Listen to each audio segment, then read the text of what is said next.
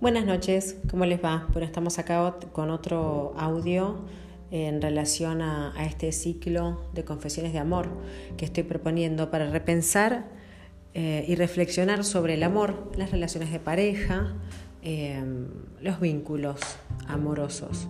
Y me quedé pensando en que hay algo que muchas personas buscan cuando forman pareja. Eh, y la buscan como un medio para poder resolver sus problemas, más conscientemente, mm, más inconscientemente. Pero creen que una relación íntima los va a curar de sus angustias, los va a recuperar de sus heridas, de su aburrimiento, de su falta de sentido mm, eh, con determinadas cuestiones de vida.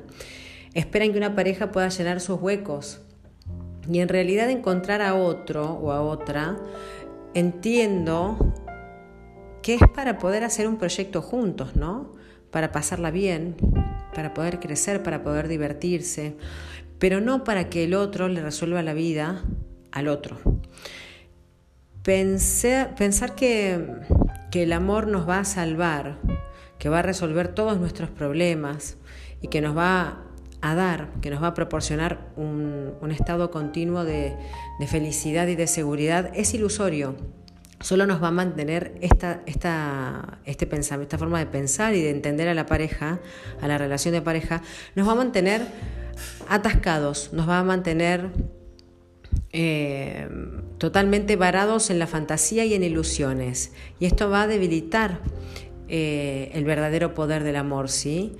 Eh, me parece que en lugar de buscar refugio en una relación, podríamos aceptar el poder que pueda tener una relación de despertarnos en aquellos lugares en los que estamos dormidos hace mucho tiempo o no tanto.